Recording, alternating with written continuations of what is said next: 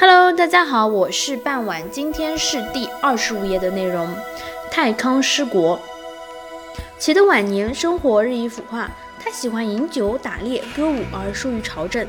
其死后呢，其子太康继位，也免于声色酒食之中，政事不修，促使内部矛盾日趋尖锐，外部肆意背叛。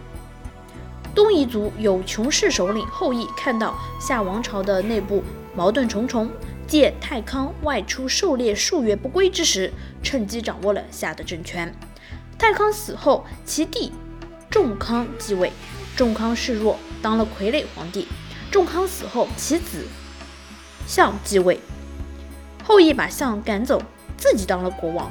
这就是史书当中称作的太康王国。和后羿代夏的故事。好啦，今天的故事就到这里结束啦，感谢大家的收听，我们下期再见，拜拜。